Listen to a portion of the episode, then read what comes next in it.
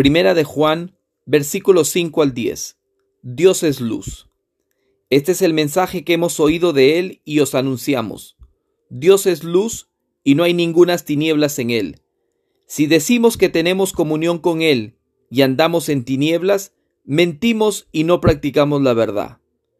Pero si andamos en luz, como Él está en luz, tenemos comunión unos con otros y la sangre de Jesucristo su Hijo nos limpia de todo pecado.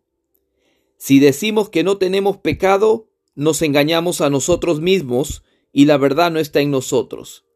Si confesamos nuestros pecados, Él es fiel y justo para perdonar nuestros pecados y limpiarnos de toda maldad. Si decimos que no hemos pecado, le hacemos a Él mentiroso y su palabra no está en nosotros.